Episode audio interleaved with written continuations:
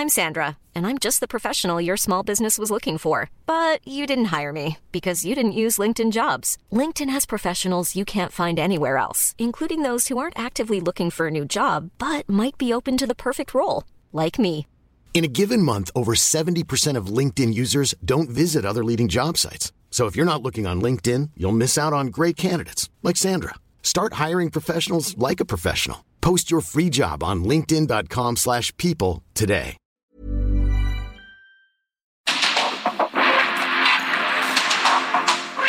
Mundo actual no se entendería sin la economía, las finanzas y los negocios. Acompaña a Mario Maldonado, el columnista de negocios más joven y objetivo del periodismo financiero en su programa. Bitácora de negocios.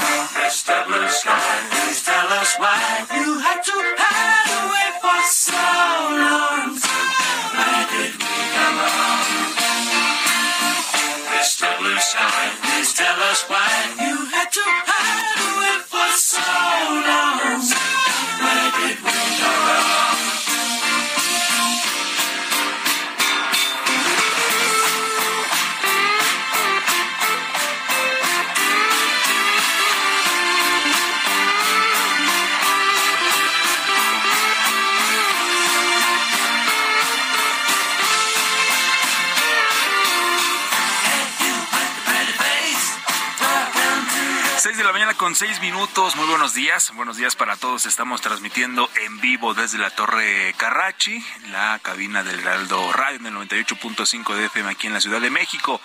A nombre de Mario Maldonado, titular de este espacio, le damos la bienvenida. Mi nombre es Jesús Espinosa y lo invito a que se quede con nosotros, como todos los días de lunes a viernes, de aquí y hasta las seis de la mañana con 55 minutos. Le vamos a tener toda la información que se ha generado en los últimos eh, minutos, en las últimas horas, sobre la economía, las finanzas y los negocios.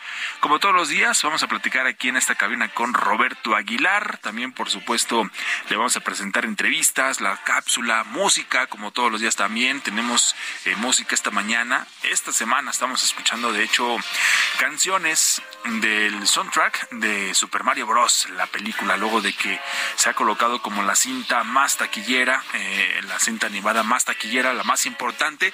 El fin de semana pasado habían alcanzado ya los 500 millones de dólares. Seguramente esta cifra ya, ya fue rebasada y por mucho. Y esta mañana estamos escuchando esta canción que se llama Mr. Blue Sky. Es la canción del grupo británico Electric Light Orchestra, publicada en el, doble álbum de estudio Out of the Blue de 1977, compuesta por Jeff Lynne, y fue publicada como el segundo sencillo del álbum, alcanzado, alcanzando el 35, el número 35 en la lista de Billboard Hot 100.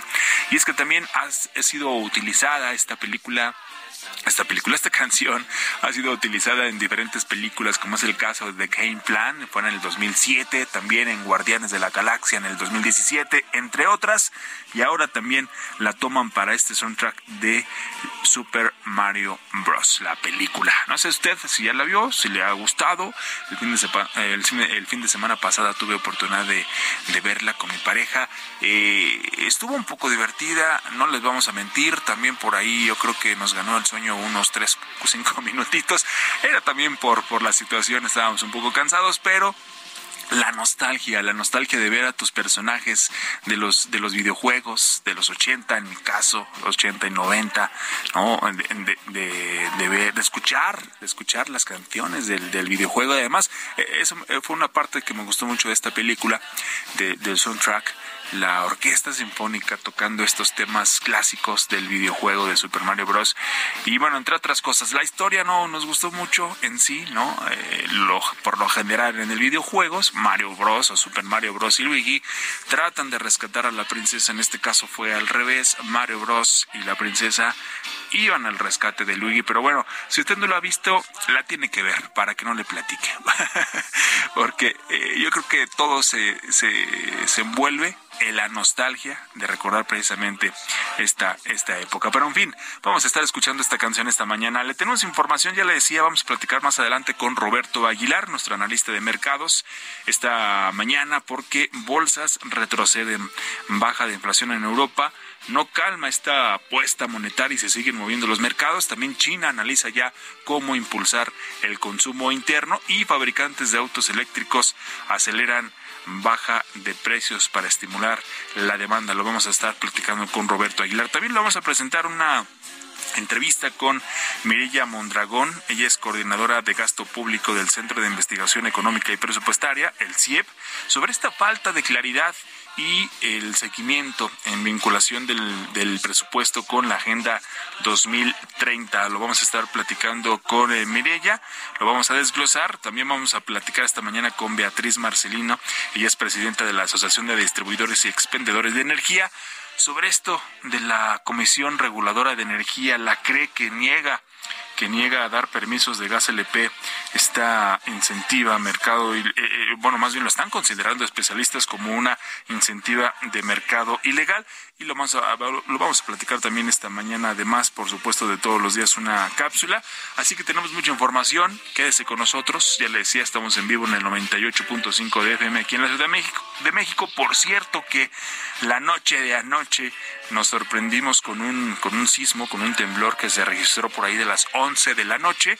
No sonó aquí en la Ciudad de México la, la alerta sísmica y bueno, ya lo explicó el Centro de Instrumentación y también de Registro eh, Sísmico a las 11 de la noche precisamente de ayer, de ayer martes, el SASMEX eh, pues detectó un sismo que no ameritó aviso de alerta porque la energía radiada por el sismo los primeros segundos no superó los niveles de activación. Se activaron por supuesto todos los protocolos aquí en la Ciudad de México, el epicentro en Guerrero también se sintió en Michoacán, 5.8 y bueno, las autoridades de la capital del país registraron saldo blanco y sin ninguna novedad. También el presidente de la República se hizo presente ahí en las redes sociales para precisamente informar que no se presentaba ningún problema con este sismo. La noche de anoche, que por cierto, hoy miércoles, miércoles 19 de abril, se va a llevar a cabo un simulacro a las 11 de la mañana también para que esté alerta. Hoy, simulacro a las 11 de la mañana.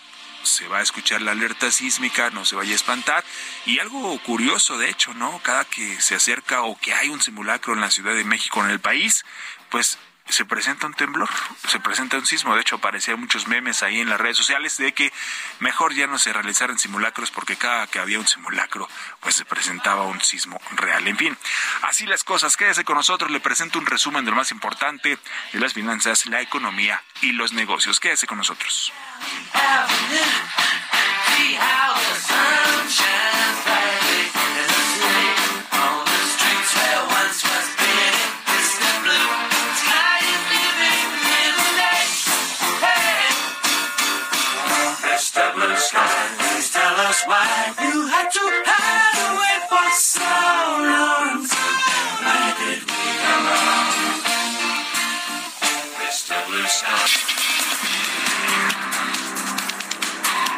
La Suprema Corte de Justicia de la Nación invalidó la transferencia de la Guardia Nacional a la Secretaría de la Defensa Nacional. El máximo tribunal analizó el proyecto del ministro Juan Luis González Alcántara Carrancá, quien propuso declarar inconstitucional la incorporación de la institución. Habla la presidenta de la Suprema Corte de Justicia de la Nación, Norma Lucía Piña Hernández. En este sentido, se alcanzó la votación para declarar la invalidez de los artículos o bien las porciones normativas precisadas en el proyecto. Y también la validez respecto de las que propuso. El gobierno federal plantea desaparecer la Secretaría Ejecutiva del Sistema Nacional Anticorrupción y compactar y fusionar diversas instituciones y organismos de la Administración Pública Federal. En la iniciativa que envió el presidente López Obrador con proyecto de decreto porque se reforman, adicionan y derogan diversas disposiciones de distintos ordenamientos en materia de simplificación orgánica, indican que no tiene sustento en la Constitución mexicana, por lo que con su desaparición, las funciones que realiza se encomiendan a la Secretaría de la Función Pública sin crear nuevas estructuras burocráticas innecesarias. De ser aprobado el proyecto del Ejecutivo, las funciones de dichos organismos serían absorbidas por diversas secretarías e instituciones del gobierno federal. Destaca la eliminación de la Secretaría Ejecutiva del Sistema Nacional Anticorrupción y el Fideicomiso de Fomento Minero. La Alianza Nacional de Pequeños Comerciantes denunció que en 22 estados del país el crimen organizado aplica la extorsión como un impuesto criminal y exige a negocios desde 500 a 50 mil pesos mensuales por derecho de piso, tránsito de mercancías y por la seguridad familiar.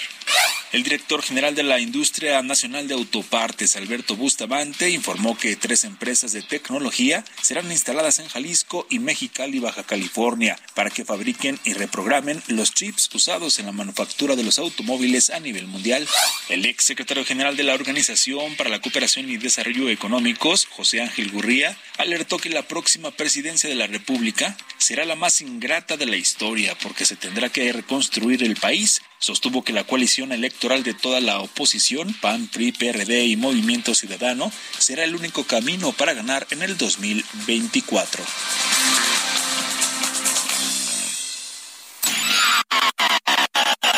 Mario Maldonado en Bitácora de Negocios.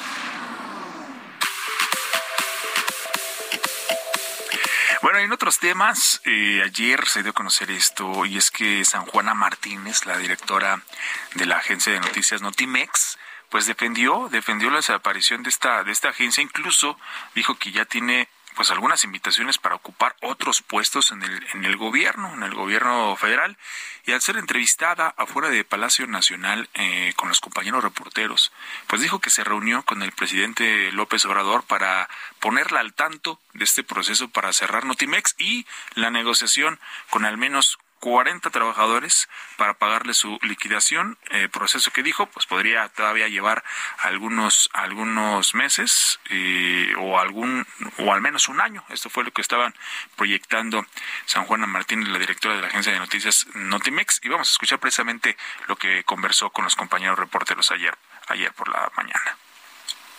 Quiero decir que la liquidación no significa amnistía para los actos de corrupción cometidos en las anteriores administraciones. No es ninguna amnistía. Los, eh, las carpetas de investigación de la Fiscalía, tanto de la Secretaría de la Función Pública, también donde hemos presentado otro centenar, van a continuar, porque ya ha habido inhabilitaciones, entre ellas a la lideresa actual y al líder sindical anterior, Conrado García, y a la lideresa Adriana ¿A cuántos trabajadores van a liquidar? Bueno, el, la, la lista del emplazamiento inicial, esa es la que la que cuenta, ¿no? La del emplazamiento de huelga. Eh, va a entrar una liquidadora autorizada por la Secretaría de Hacienda y eh, la liquidadora es la que marca los tiempos y cómo hacerlo. Pero más allá de eso, esa lista inicial son de 40 personas. Luego eh, el sindicato de manera mañosa agregó otras 40, pero pues esas, esas son personas que a lo mejor interpusieron bueno, ahí está San Juana Martínez, quien dijo también que ya tiene invitaciones, como le decía, para ocupar otros puestos en el gobierno después del cierre de Notimex y explicó que las más de 150 denuncias acusan irregularidades en el uso de recursos públicos por más de 60 millones de pesos que, pues bueno, se puede duplicar en varios años y varias administraciones. Así las cosas con la agencia Notimex. Son las 6 de la mañana con 18 minutos. Economía y mercados. Roberto Aguilar, ¿cómo estás? Muy buenos días. Mi estimado Jesús, me da mucho gusto hablarte a ti y a todos nuestros amigos. Fíjate que esta nota me llama la atención, acaba de darse a conocer. Y es que fíjate que India está a punto de superar a China como el país más poblado del mundo, con casi 3 millones más de habitantes que su vecino a mediados de este año, según datos publicados hoy justamente por las Naciones Unidas. Se estima que la población de la India a mediados de este año va a sumar un 1.428 millones de habitantes frente a los 1.425 de China.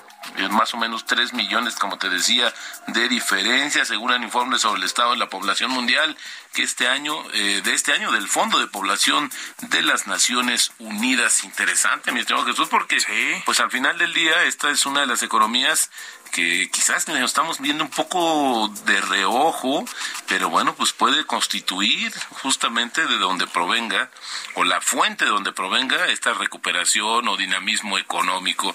Interesante porque el valor o la apuesta más grande de China, pues era precisamente el tamaño de su población. Así es que bueno, pues ha quedado superada.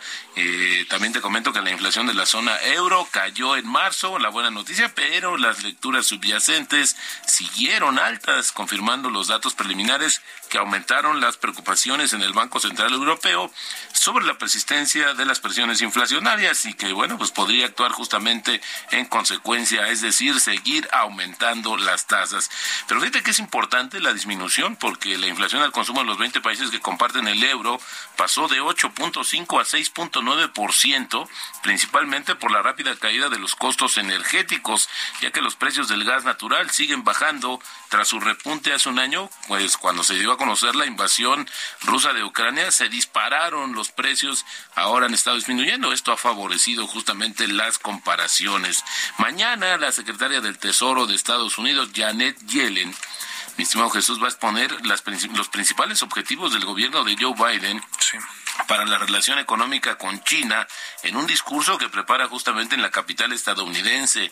Yellen, que la semana pasada dijo que todavía espera visitar China para reunirse con sus pares, va a pronunciar un discurso en la Escuela de Estudios Internacionales Avanzados de la Universidad John Hopkins y bueno, va a detallar, te decía, las prioridades económicas de su, de su país en relación con China, entre ellas garantizar los intereses de seguridad nacional de Estados Unidos, fomentar una competencia sana y cooperar en la medida de lo posible en cuestiones globales como el cambio climático, el alivio de la deuda y la estabilidad macroeconómica.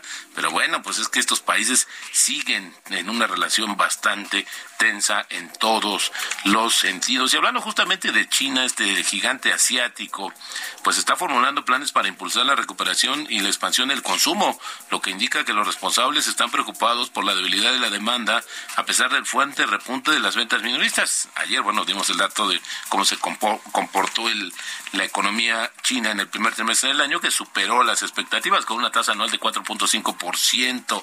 Justamente, también te comento que la Comisión Nacional de Desarrollo y Reforma de China se comprometió a promover una recuperación sostenida del consumo. También la demanda mundial de acero va a aumentar este año 2.3% que supone una mejora respecto a la previsión anterior que había dado a conocer la Asociación Mundial del Acero, que era de apenas 1% para 2023. Y bueno, Netflix ayer dio a conocer sus resultados financieros informó, fíjate, lo que más me llamó la atención, mi estimado Jesús, es que yo por lo menos no sabía, que no tenía esto en el radar, de que en Estados Unidos Netflix tiene un servicio de envío de DVDs a la casa. De DVDs. Exactamente. y, esto pues ya se acabó, los famosos sobres rojos, que decía ayer la nota, pues me hacía muy interesante que todavía persistiera justamente este mecanismo. De hecho, de hecho Robert, hablando de, de, Netflix, de los formatos de video, de las películas, ayer, ayer pasaba por un, por un mercado sobre ruedas, los famosísimos tianguis ahí por, eh, por el monumento a, la madre, y pues se siguen vendiendo, de hecho, ¿no? Las películas, eh, pues pirata en este formato, pero también ahora ya las venden en USB y las venden en un sobrecito pequeño de celofán con toda su portada, colores y todo, 150, 180 pesos una película en una memoria USB. Bueno, uno pensaría, mi estimado Jesús, que con la el avasallador comportamiento de las plataformas de streaming, pues eso había pasado en la historia, pero pues no, fíjate que justamente eh, todavía hay esta manera. Y mira, la nota dice así, que Netflix está poniendo fin a su negocio de DVD por correo, según informó la empresa en un blog este, justamente al día de ayer poniendo fin al servicio que comenzó hace 25 años. 25 claro, años. obviamente que esto lo comenzó o, se, o se vino con alguna empresa que haya adquirido Netflix, porque Netflix no tiene, tiene es mucho más joven. La empresa afirmó que su negocio de alquiler de DVD se ha ido reduciendo y que no podría seguir ofreciendo un servicio de calidad. Netflix enviará los últimos discos el 29 de septiembre. Así, mi estimado Jesús, sí, todavía este tema te llama la atención de cómo persiste esta tecnología. Y bueno, también te comento que justamente eh, te- ayer esta compañía, pues te decía, dio a conocer sus ingresos y ganancias del primer trimestre en línea con lo que esperaba el mercado, pero ofreció una previsión para los próximos tres meses menor a lo estimado y esto pues ha pegado fuerte también a las expectativas. Las acciones casi cayeron ayer, ayer 10% después de que dio, dio a conocer justamente esta situación. Y fíjate que la empresa sumó 1.7 millones de abonados en el trimestre, menos que las estimaciones que esperaban 2 millones y también rápidamente te comento que según Elon Musk, lo único que frena las ventas de vehículos eléctricos es su precio y bueno, pues él ya tiene la respuesta. Pues sí. Fíjate que Tesla Pues sí. ah, redujo, ayer anunció una reducción, la sexta desde principios de año de sus precios de sus vehículos en Estados Unidos. Y es que la competencia también está fuerte porque casi de manera simultánea una empresa como BYD, que por cierto ya inauguró sus Sí. eh, eh, eh, tiendas en México, pues bajó su costo, pues, sus precios y tiene hoy un automóvil eléctrico de 11 mil dólares. Ah, tipo bueno, de nada cambio, para ti, Roberto. 18.12, una ganancia anual de 6.9%. Nos duró muy poco el gusto de tenerlo debajo de los 18 pesos. De acuerdo, estimado Roberto, no te vayas, vamos a la pausa y ya volvemos a Bitácora de Negocios. En un momento continuamos con la información más relevante del mundo financiero en Bitácora de Negocios con Mario Maldonado. Regresamos.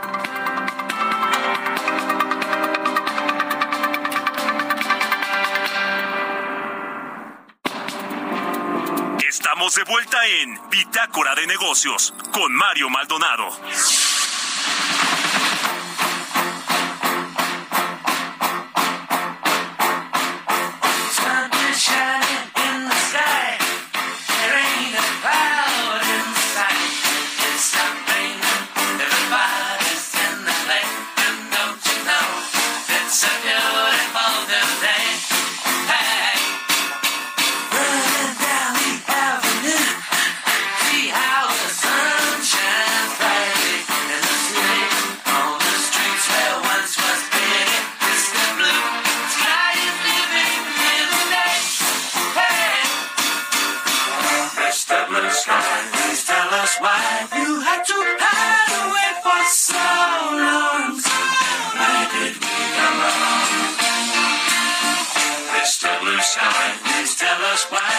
Seguimos esta mañana escuchando música, música del soundtrack de la película Super Mario Bros. La película que ya va por su tercer fin de semana en las salas de los cines, por lo menos aquí en México, y que ha roto todos los récords. Se ha convertido en la película eh, de animación pues más taquillera.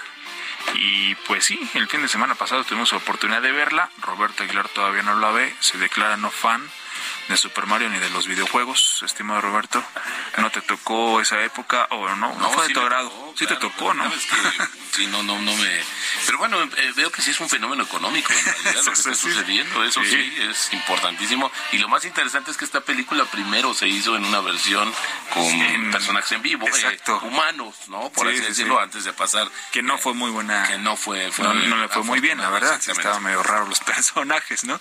El- en live action, en ese formato fue en que se hizo. Exactamente, y ahora totalmente animada, pues tiene un exitazo. Ah, Leo que se está colocando entre las cinco Sí. películas que más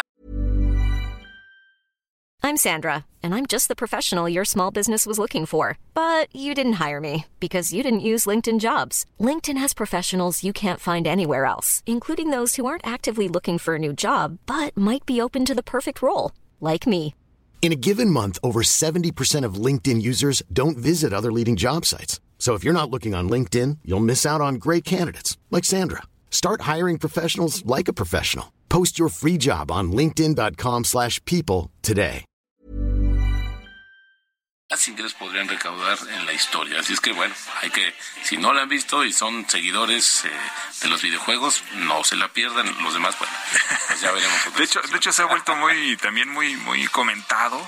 Una de las canciones que aparecen ahí dentro de la película, precisamente del villano, ¿no? De esta tortuga gigante cantando la canción Peaches. ¿Has escuchado? Pichos, pichos, pichos.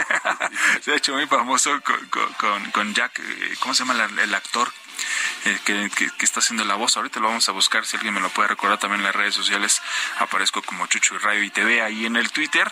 Este Jack Black, me parece, es el, actor el que interpreta a este personaje, el que le presta su voz y que también la canción, pues ha hecho muy famosa. Pero bueno, y ya nada más para cerrar la, la nostalgia, Roberto, porque estamos hablando de épocas pasadas, eh, sobre el tema que decías de Netflix y los nuevos formatos ahora para ver las películas, pues todavía sobrevive un, un famosísimo blockbuster seguramente tenías tu, tu credencial, tu, Sí, tu cómo membresía, ¿no? Para ir a rentar tu película. Primero, de hecho, desde los cartuchos, ¿no? Beta o VHS todavía. Be- Beta y VHS fueron los formatos, después empezaron a migrar a Ya los DVD. El DVD y el, y el Blu-ray, ¿no? Exactamente. Pues- el Blu-ray no fue muy afortunado, No, pero bueno. pues no le fue muy bien. Es- no, no le fue muy bien. Pues todavía sobrevive un blockbuster en Oregon, en los Estados Unidos. El último que queda en el mundo. Que, Bueno, para ver que la nostalgia. mantengan, por favor. Vámonos al segundo resumen.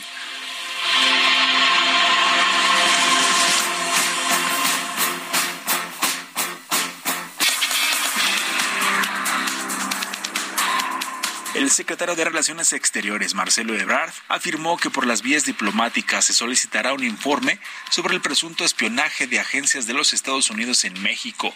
Señaló que en caso de que el espionaje sea real, tiene que ser informado por el gobierno de Joe Biden y que de lo contrario se estaría hablando de información falsa. Jubilados y trabajadores electricistas se manifestaron este martes afuera de Palacio Nacional para solicitar al presidente Andrés Manuel López Obrador que los apoye a resolver un juicio laboral que han llevado durante los últimos 25 años, en el que exigen que le regresen el dinero que por años les descontaron de su nómina a través de un llamado fondo mutualista que sin previo aviso eliminaron de sus contratos colectivos. El titular de la Secretaría del Trabajo y Fomento al Empleo de la Ciudad de México, José Luis Rodríguez Díaz de León, realizó la segunda entrega de apoyos del programa Seguro de Desempleo Activo a 2.407 personas beneficiarias de la primera etapa, lo que representa un total de 14 millones 442 mil pesos entregados. Como coordinadora de la Comisión Integral del Sur Sureste de la CONAGO, la gobernadora de Quintana Roo, Mara Lezama Espinosa, participó en el séptimo encuentro de gobernadores con la presencia del embajador de los Estados Unidos en nuestro país, Ken Salazar, donde se busca promover y fortalecer a esta región de México a través del desarrollo, la digitalización económica e inclusión financiera, infraestructura, inversión y el cuidado del medio ambiente.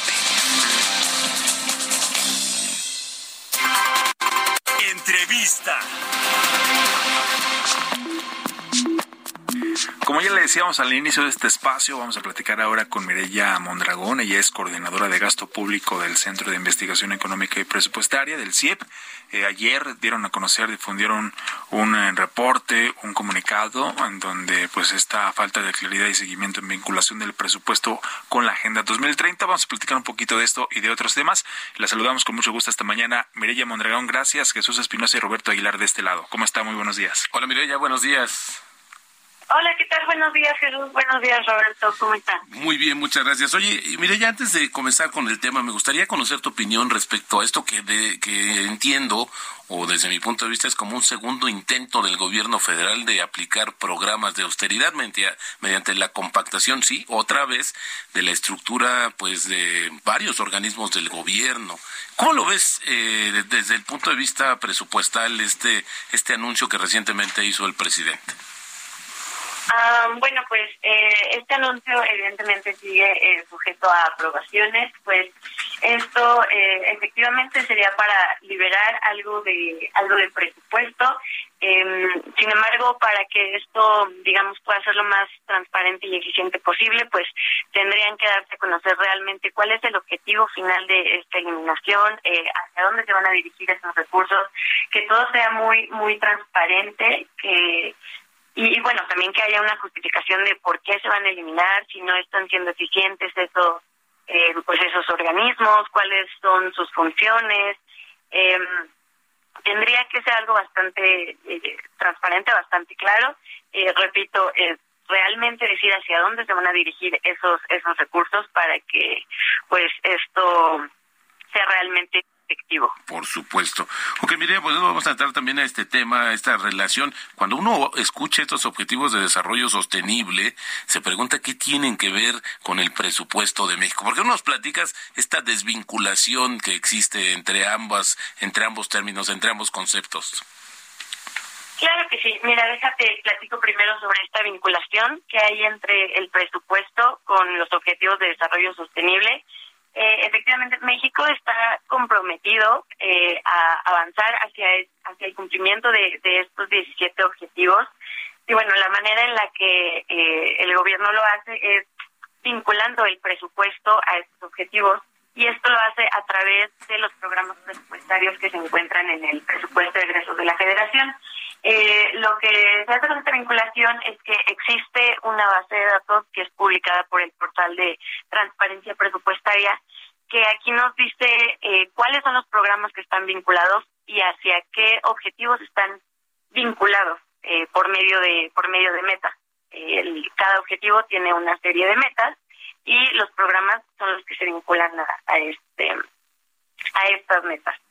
Entonces, eh, pues ahí es donde empieza nuestro análisis, donde, donde nosotros decimos, bueno, tenemos eh, todos los programas presupuestarios, pero ¿cuál es la contribución que tienen los programas prioritarios de, de esta administración? Ya que, pues, como sabemos, estos tienen eh, una mayor cantidad de presupuesto, se, se habla más de estos programas, son como los programas insignia de esta administración, entonces eh, nos resultó interesante ver pues realmente estos programas contribuyen al desarrollo sostenible, a cuáles objetivos o de qué manera. Y la conclusión fue que no lo están haciendo. Eh, pues sí lo hacen, sin embargo, existen algunas deficiencias entre estas vinculaciones. Por ejemplo, algunos programas no están eh, vinculados de manera directa al cumplimiento del objetivo, algunos programas sí tienen vinculaciones, pero las metas a las que están vinculadas no se les está dando un seguimiento eh, a través de indicadores, o bien tienen indicadores asociados, pero estos están desactualizados. Entonces, este tipo de deficiencias no nos permite hacer un análisis completo y correcto de cómo se está llevando a cabo esta contribución a los objetivos. Por supuesto. Oye, Mireya, ¿y qué puede pasar en el mediano y largo plazo? Es decir, ahora estos esos objetivos de desarrollo sostenible, hay mucha presión también por porque se cumplan, no solamente los organismos públicos, sino también los privados, empresas, en fin, hay una tendencia muy clara. Esto, ¿qué podría, qué repercusiones podría tener, por ejemplo, quizás para que México pueda refinanciar o buscar más eh, deuda fuera de México? ¿Esto sí en algún momento podría afectarle de manera eh, ya en la práctica?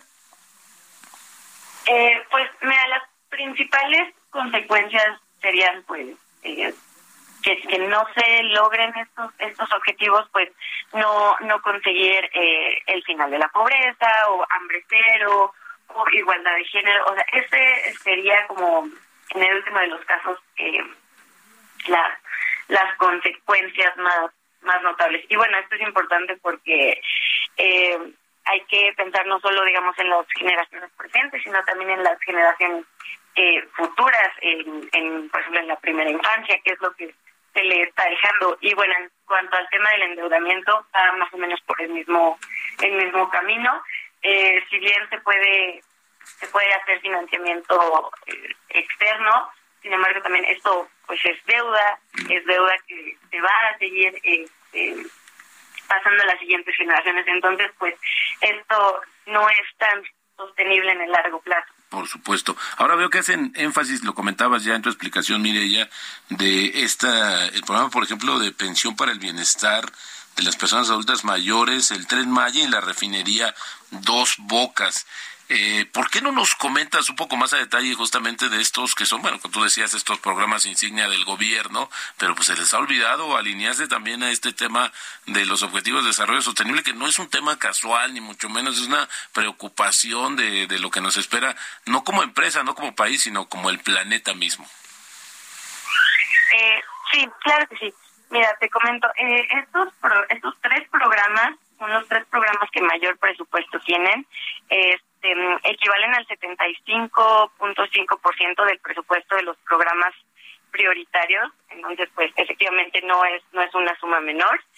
Lo que pasa con estos programas, mira, te, te comento un poco por separado, la pensión para el bienestar de las personas adultas mayores eh, cuenta con únicamente una vinculación de manera directa. Eh, ¿A qué nos referimos con vinculaciones directas? Esto significa que el presupuesto del programa contribuye directamente al avance del objetivo. En este caso, eh, este programa está vinculado a la meta 1.4, que se refiere a los derechos, a los recursos económicos. Eh, sin embargo, esta meta no tiene seguimiento, es decir, eh, no cuenta con indicadores para poder decir si se está avanzando o se está retrocediendo en el cumplimiento de esa meta. Entonces, pues desde ahí tenemos que no hay no hay indicadores que nos permitan saber qué tanto está abonando este programa al cumplimiento de esa meta para cumplir el objetivo uno, que es fin de la pobreza. Y bueno, respecto a las vinculaciones indirectas que tiene este programa, eh, las vinculaciones indirectas significan que este, que el presupuesto puede generar las condiciones que contribuyan al avance del objetivo. Es decir, sí tienen un impacto, más no es su impacto final. Eh, este programa de las pensiones para las personas adultas mayores eh, sí tiene sí tiene varias vinculaciones indirectas, tiene cinco, eh, sin embargo a dos no se les dan seguimiento y son dos metas bastante importantes que es lograr cobertura de protección social y promover inclusión social, económica y política. Entonces, eh, pues por ahí vemos que hay no hay vinculaciones directas, es decir, eh, no hay como algún impacto directo para que se avance en el objetivo y las que están eh, de manera indirecta, pues no a todas se les da seguimiento. en cuanto al Tren Maya, eh, este programa, digamos, em, el, el proyecto de infraestructura más importante por el presupuesto que se le destina. Sin embargo, este proyecto no tiene vinculaciones directas, únicamente tiene una vinculación eh, indirecta, que es em, con la meta 8.9, promover un turismo sostenible. Y a esta meta sí se le da un seguimiento, eh, sin embargo, el indicador se encuentra en retroceso. Okay. Y respecto a la refinería de Dos Bocas, eh, esta tampoco tiene vinculaciones directas, eh, únicamente se vincula indirectamente a metas relacionadas con el objetivo número 7, que es energía asequible y no contaminante. Sin embargo, pasa eh, lo mismo que en programas anteriores, no a todas se les da un seguimiento. Y bueno, además eh, encontramos que si bien hay avances en cuanto a la generación de energía, esta no está siendo no contaminante o no renovable. Entonces, pues ahí ya no se está cumpliendo realmente este objetivo. Por supuesto. Mireya Mondragón, coordinadora de gasto público del Centro de Investigación Económica Presupuestaria CIEP. Gracias por atender la llamada de Bitácora de Negocios. Muy interesante, pues al final del día, sí, estos objetivos de desarrollo sostenible, pues han pasado de lado para estos proyectos, como bien no lo mencionas. Gracias, Mireya. Muy buenos días. Muchísimas gracias a ustedes. Que tengan buen día. Igualmente, muchas gracias. Son las seis con cuarenta y seis minutos. Historias empresariales. Bueno, durante la Semana de la Innovación 2023 de la Asociación Mexicana de Industrias de Investigación Farmacéutica, se dieron a conocer datos de, interés, datos muy importantes proporcionados por, por especialistas respecto a la aportación de la inversión en salud para el desarrollo económico de los países y también el bienestar social de sus poblaciones. Nos platica más de esto Giovanna Torres. Durante su participación como moderador en el Conservatorio Valor Económico y Social de la Innovación, que se llevó a cabo dentro de la Semana de la Innovación 2023, que la Asociación Mexicana de Industrias de Investigación Farmacéutica realizó del 28 al 30 de marzo con la colaboración de la Federación Latinoamericana de la Industria Farmacéutica, Andrew Martin, presidente del Clúster de Latinoamérica de Pfizer, señaló que la innovación es una de las fuerzas más poderosas que ha transformado nuestro mundo de una economía agraria a la era industrial, donde la ciencia y la tecnología han sido detonantes de progreso. En su intervención, Thomas Quenny, director general de la Federación Internacional de la Industria Farmacéutica, mencionó que el impacto de la innovación en salud sobre el desarrollo económico y social de los países es enorme y no debe subestimarse. Respecto al valor de la innovación en este conservatorio, se mencionó que la pandemia de COVID-19 demostró que existe una relación poderosa entre la salud y la productividad en nuestras sociedades y se discutió sobre la importancia de invertir y enfocarse en construir sistemas resilientes y dinámicos para cuidar la salud, que puedan soportar otra pandemia y brindar los servicios básicos necesarios para prosperar como sociedad. El director ejecutivo de la Asociación Mexicana de Industrias de Investigación Farmacéutica, Cristóbal Thompson, mencionó que esta asociación ha creado una estrategia para el 2030 ligada a los objetivos de desarrollo sostenible. Enfatizó que las decisiones deben tomarse entendiendo que la salud es el primer detonador de desarrollo y que si queremos una transformación del sistema de salud, la innovación es fundamental en medicamentos, dispositivos y tecnología. Para Bitácora de Negocios, Giovanna Torres. Mario Maldonado en Bitácora de Negocios. Vamos a platicar ahora con Beatriz Marcelino. Ella es presidenta de la Asociación de Distribuidores y Expendedores de Energía sobre esto de la Comisión Reguladora de Energía que se niega pues a dar permisos de gas LP y especialistas pues han considerado esto como una eh, pues que está incentivando más bien el mercado ilegal y vamos a platicar de esto esta mañana con Beatriz. Muy buenos días Beatriz, te saludamos con mucho gusto Jesús Espinosa y Roberto Aguilar. Hola Beatriz, buenos días. Hola, buenos días Jesús.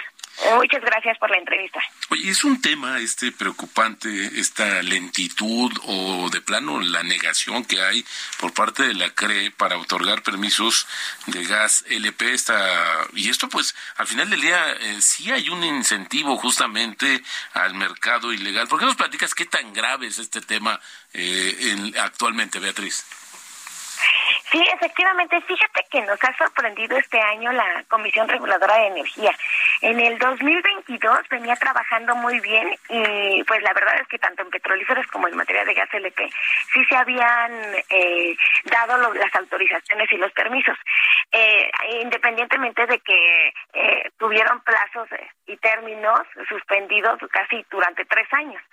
En marzo, el 28 de febrero, se, se suspenden los plazos y términos, bueno, eh, y comienzan a trabajar, pero sacando un acuerdo, el acuerdo A004-2023, en donde solamente dan pocos folios para los trámites.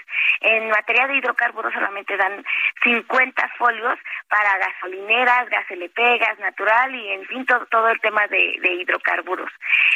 Y entonces dentro de estos folios, pues la verdad es que pues hay hay para modificaciones actuales. solicitudes de permisos, siendo más de 13 mil regulados en materia de hidrocarburos, gasolineras y más de 5 mil en materia de gas natural y de gas LP. Entonces, pues esto la verdad entre eh, que no podemos solicitar más permisos y no puede, se pueden cumplir tanto las obligaciones, ¿verdad? O las modificaciones de algún permiso.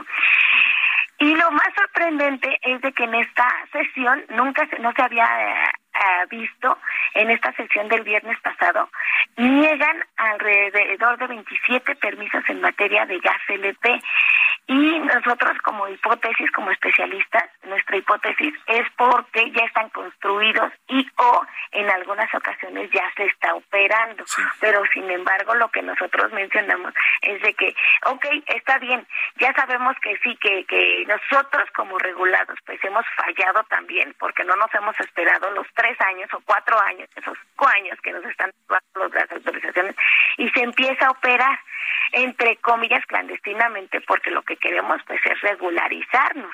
Ajá, entonces, pero al negar este permiso no nos están permitiendo esa regularización, que es lo que nosotros eh, comentamos, nosotros estamos pues invitando a la autoridad de que nosotros sí queremos estar dentro de la legalidad, sí nos queremos regularizar, sí queremos cumplir con todas estas obligaciones, pero sin embargo, pues al negarnos las solicitudes, al negarlas, eh, entre primero las solicitudes de los permisos y luego cuando ya se ingresan los permisos, nos niegan la autorización, cumpliendo con todos los procedimientos, a excepción de ya sea la operación o la construcción de la instalación, pues la verdad es que sí esto incentiva a que se trabaje de manera de manera ilegal. Y, hablando precisamente de esto, Beatriz, de, de, trabajar de manera ilegal, se calcula más o menos, en, sobre todo en la capital del país, aquí en la Ciudad de México, zona metropolitana, se calcula o se sabe más o menos eh, cuántos distribuidores están desarrollando actividades ilícitas.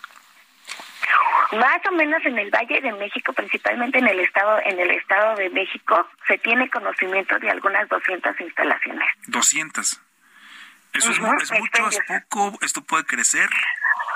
Mira, eh, sí es, es una cantidad sorprendente, la verdad es que sí es una cantidad sorprendente, sobre todo porque por la necesidad del servicio, es una necesidad básica como tal en materia de gas LP, que se vio la oportunidad de, de estar comercializando este combustible y sobre todo porque, bueno, una... Eh, necesidad básica. Las colonias populares, lo, lo como tal, pues sí, lo necesitan. Hay municipios en el Estado de México donde solamente existe un expendio, así como en materia también de gasolineras, y se y, se tiene la necesidad de, de, abrir otros otros mercados. Y también en materia de distribución de las pipas, de plantas de distribución, donde si se necesita dentro de la localidad eh, una eh, impactas también en la economía porque pues hasta puedes dar más económico por la logística en, en materia de logística te ahorras.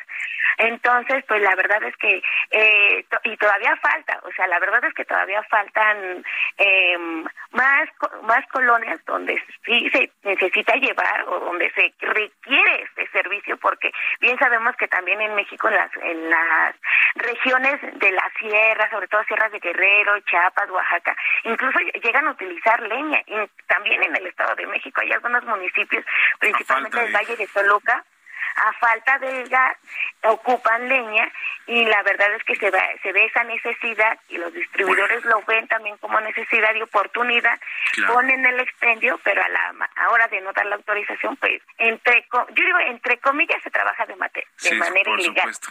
Bueno, pues pues estaremos estaremos muy atentos, Beatriz, se nos termina el tiempo, desafortunadamente también nos faltó para para platicar sobre el caso de Next Energy de México, que también se le negaron los permisos para operar, pero bien ya lo estamos platicando si nos permites en otra oportunidad.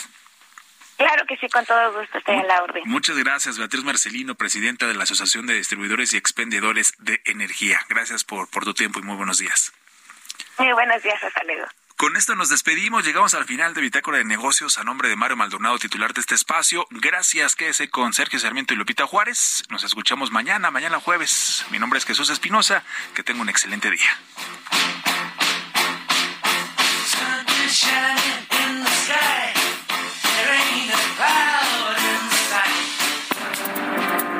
Esto fue Bitácora de Negocios con Mario Maldonado.